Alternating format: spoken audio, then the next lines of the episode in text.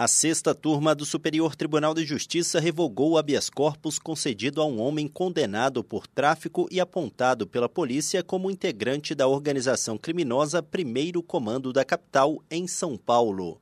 O pedido de habeas corpus se deu no âmbito de uma revisão criminal não conhecida pelo Tribunal de Justiça de São Paulo. No STJ, a defesa alegou que as provas do processo deveriam ser anuladas, pois teriam sido obtidas de forma ilegal em abordagem policial realizada apenas com base no aparente nervosismo do réu ao se deparar com a viatura. Após a decisão que acolheu os argumentos da defesa e declarou as provas nulas, absolvendo o réu, o Ministério Público Federal e o Ministério Público de São Paulo recorreram no próprio tribunal, sustentando a legalidade dos procedimentos que levaram à condenação. Ao rever decisão monocrática do relator, o colegiado reconheceu a existência de fundada suspeita que justificaria a busca pessoal realizada pela polícia, que possibilitou a apreensão de aproximadamente 2 quilos de cocaína e levou à condenação do réu a 10 anos e 7 meses de reclusão por tráfico de drogas e associação para o tráfico. A condenação já havia transitado em julgado quando a defesa entrou com um habeas corpus no STJ.